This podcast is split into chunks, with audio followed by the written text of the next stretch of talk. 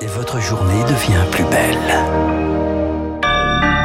Merci d'écouter Radio Classique. Il est 9h, voici le journal incontournable d'Augustin Lefebvre. Les membres du gouvernement, Augustin, assurent le service après-vente. Au lendemain de l'utilisation du 49.3 pour faire adopter la réforme des retraites, le ministre du Travail, Olivier Dussopt, assure que le recours à cet article n'est pas un échec. Et alors qu'une partie de l'opposition réclame le départ de la première ministre, Elisabeth Borne, le porte-parole du gouvernement, Olivier Mavéran, martèle que l'équipe a vocation à continuer de gouverner. Les oppositions ont jusqu'à cet après-midi pour déposer des motions de censure. Dans la rue, circulation bloquée pendant une demi-heure sur le périphérique parisien. Ce matin, par la CGT, le leader des Insoumis, Jean-Luc Mélenchon, appelle les protestataires à multiplier les mobilisations spontanées dans tout le pays.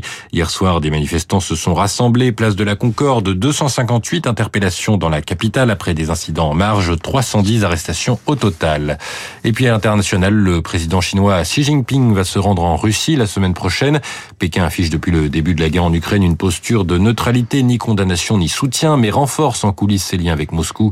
Selon la presse américaine, Xi Jinping pourrait s'entretenir ensuite avec le président Zelensky, entretien encouragé hier par la Maison Blanche.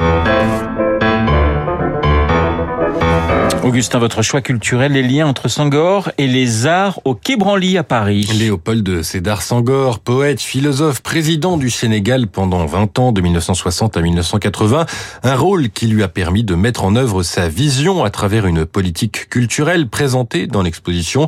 Un théâtre, une manufacture de tapisserie, un grand colloque international à Dakar sur l'art nègre, une exposition sur l'art sénégalais à Paris, un projet de musée avorté.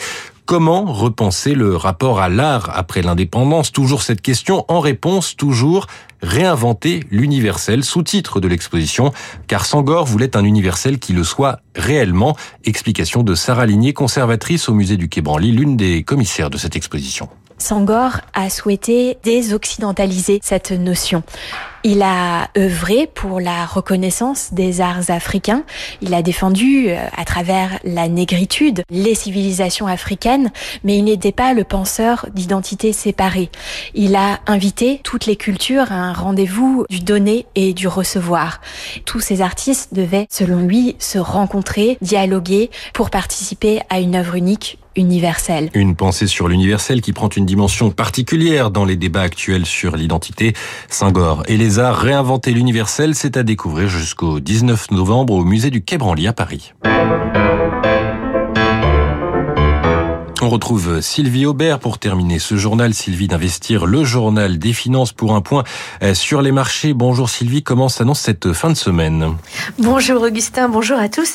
Eh bien, la bourse de Paris ouvre à nouveau en nette hausse, plus 0,7% après le gain de 2% hier. Et voilà le CAC 40 à nouveau euh, largement au-dessus des 7000 points. Euh, après une semaine, ma foi, très très éprouvante par la plus grave crise bancaire américaine depuis 2008. Toutefois, la comparaison s'arrête là, car les autorités monétaires ont pris des mesures très rapidement pour éviter un effet domino et un manque de liquidité. La panique à Wall Street a été évitée. Regardez, sur les cinq dernières séances, eh bien, le Dow Jones est stable.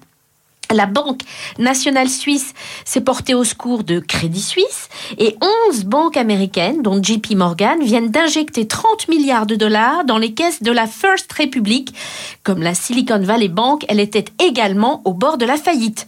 Hier, la Banque Centrale Européenne a, comme prévu, augmenté les taux d'intérêt de 50 points de base. Alors certains s'en étonnent compte tenu des derniers événements dans le secteur bancaire. Mais si elle avait renoncé, elle aurait envoyé un signal très négatif aux investisseurs Avec ce relèvement, la BCE montre qu'elle ne dévie pas de sa trajectoire pour lutter contre l'inflation. Sylvie Aubert, Investir pour Radio Classique. Très bon week-end. Merci Sylvie, très bon week-end à vous. Excellent week-end à vous également, Augustin. Il est 9h05 sur l'antenne de Radio Classique. L'heure de retrouver Monsieur Franck Ferrand. Bonjour Franck.